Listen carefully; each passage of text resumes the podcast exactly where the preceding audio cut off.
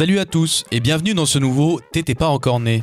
Alors aujourd'hui, je vous propose un petit voyage dans le temps dans l'Angleterre de la fin des années 80 et plus précisément en mars 1989 pour la sortie du premier album éponyme et culte des Stone Roses. Les Stone Roses se forment en 1984 à l'initiative du chanteur Ian Brown et du guitariste John Squire, deux amis d'enfance ayant grandi à Timperley dans la banlieue sud de Manchester. C'est en 1985 que les Stone Roses sont repérés par Peter Hook, ancien bassiste de Joy Division, qui officie désormais au sein du groupe New Order. Peter Hook programme alors le groupe à l'Hacienda, club mythique de Manchester dont il est l'un des propriétaires. Après des débuts aux accents très punk, le groupe sort le single Sally Cinnamon en 1987. Un morceau très pop influencé par les Beatles, les Birds ou encore Love, le groupe psychédélique mené par Arthur Lee. Ce titre marque un tournant notable dans l'évolution du groupe et indique sa nouvelle direction musicale. Après plusieurs départs des musiciens originaux, Ian Brown et John Squire sont tous deux rejoints par le bassiste Gary Manfield, alias Manny, qui œuvre désormais avec le batteur Alan Wren, alias Rennie, au sein de la session rythmique. En 1988, ils signent sur le label Silvertone et sortent l'année suivante leur premier album éponyme accompagné du single Made of Stone, dont je vous propose d'écouter tout de suite un extrait.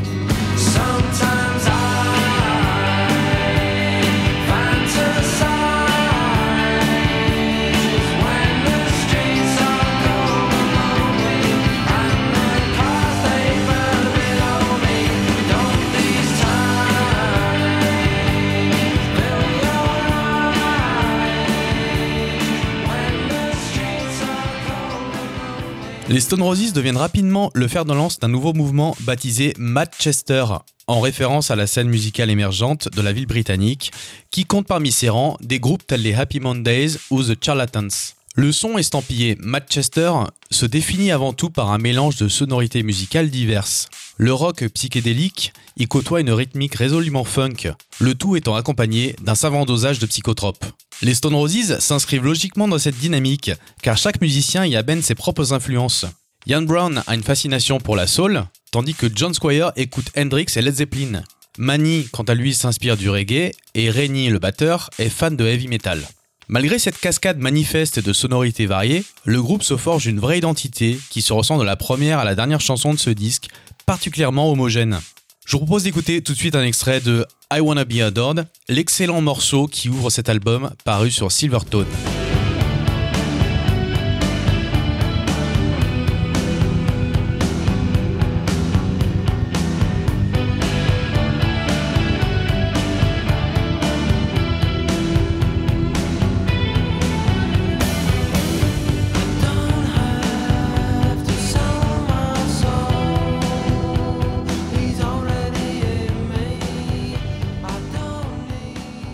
À l'image de la pochette de leur premier album, les Stone Roses travaillent leur identité visuelle. On y voit un graphisme fortement inspiré par les travaux du peintre Jackson Pollock, qui sera d'ailleurs décliné à plusieurs reprises sur les pochettes des singles sortis par le groupe. En plus de cet hommage à l'artiste américain, on observe des citrons ainsi que les couleurs du drapeau français arborées sur cette pochette. Ian Brown explique par la suite qu'il s'agissait d'une référence à mai 68 lorsqu'il entendit le récit d'un jeune manifestant affirmant que les citrons étaient utilisés contre l'utilisation des gaz lacrymogènes. Dans une décennie marquée par l'austérité du gouvernement Thatcher, les Stone Roses trouvent un écho favorable auprès de la jeunesse anglaise. Et Ian Brown affiche un mélange d'arrogance et de nonchalance décomplexée, qui tranche avec la rigueur politique de l'époque. Le ciel gris finit par s'éclaircir pour le petit groupe de Manchester, qui arrive à son apogée lors du concert de Spike Island en 1990, où 28 000 spectateurs se pressent pour communier avec Ian Brown et sa bande. Et maintenant, je vous propose d'écouter un extrait de She Bangs the Drums sur le premier album des Stone Roses paru sur Silvertone Records.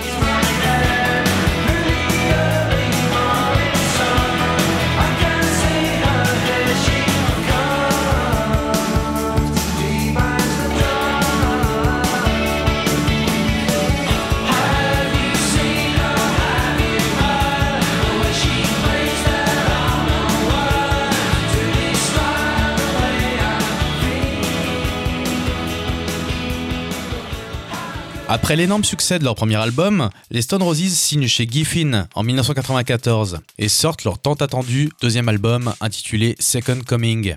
Malgré les qualités évidentes de ce disque, les réceptions critiques et publiques sont très mauvaises et le groupe viendra se séparer en 1996. Suite à cela, Ian Brown entamera une carrière solo, John Squire fondera un nouveau groupe nommé The Seahorses et Manny intégrera le groupe Primal Scream. L'héritage des Stone Roses reste considérable dans le paysage de la musique britannique et facilita l'avènement de la Britpop au milieu des années 90 avec l'arrivée de groupes comme The Verve, Blur et Oasis. Liam Gallagher avait même déclaré que son envie de devenir chanteur était née après avoir assisté à un concert des Stone Roses à Manchester. Après de nombreuses rumeurs de reformation incessante, le groupe se rassemble pour une série de concerts à partir de 2011. Ils ont d'ailleurs sorti un single intitulé All for One en 2015. Mais selon les dires de Ian Brown, il semblerait que la possibilité d'un nouvel album soit à exclure. Je vous propose d'écouter un nouvel extrait de l'album intitulé I Am the Resurrection, le morceau qui clôt le disque en guise de bouquet final. Cette résurrection tant espérée n'arrivera peut-être jamais, mais les Stone Roses peuvent néanmoins se targuer d'avoir réalisé un album unique qui parvient à abolir avec brio les frontières entre certains genres musicaux. Un disque presque miraculeux, régulièrement cité dans les classements des magazines musicaux comme un des meilleurs albums de tous les temps. Tout de suite, on écoute I Am the Resurrection.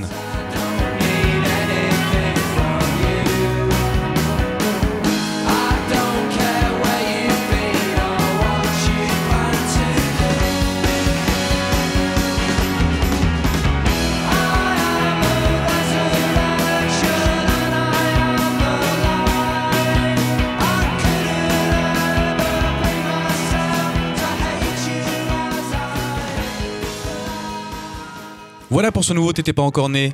Alors j'espère que ça vous a plu. N'hésitez pas à nous écouter sur différentes plateformes comme Deezer, Spotify, Podcast Addict ou encore SoundCloud. N'hésitez pas également à nous suivre sur Instagram, on a pas mal de choses qui arrivent prochainement. En attendant, je vous dis à très bientôt.